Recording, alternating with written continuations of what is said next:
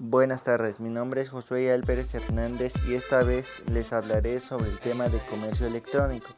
Les explicaré a continuación qué es el comercio electrónico, los tipos de comercio electrónico que hay, cómo se realiza, cómo se usan las redes sociales y las páginas web, ventajas y desventajas. Comenzamos.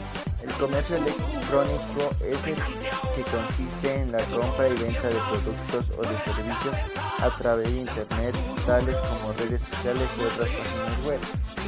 Los tipos de comercio electrónico son siguientes. Comercio electrónico B2B, que significa negocio a negocio, como su nombre lo indica es el tipo de negocio en el cual las operaciones comerciales se realizan entre empresas como presencia en Internet.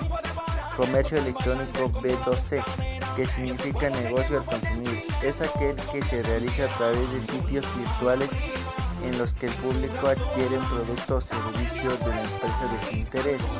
Comercio electrónico P2P significa red entre iguales, es el modelo en el que los consumidores intercambian información.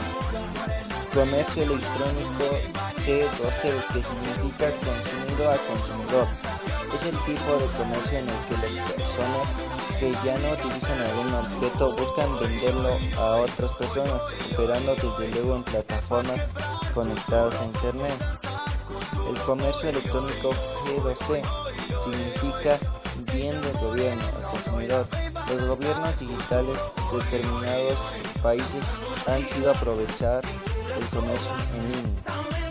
El comercio electrónico B2C significa negocios a gobierno. Este tipo de comercio se enfoca en los procesos de negociación entre empresas y gobiernos a través de la tecnología digital o Internet.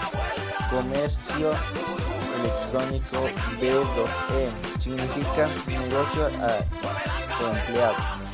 Se centra en la relación comercial entre una empresa y sus trabajadores. ¿Cómo se usan las redes sociales? Como ya se ha mencionado antes, cuando un comercio electrónico hace uso de determinadas redes sociales con el objetivo de funcionar y crear diferencias de sus productores o servicios.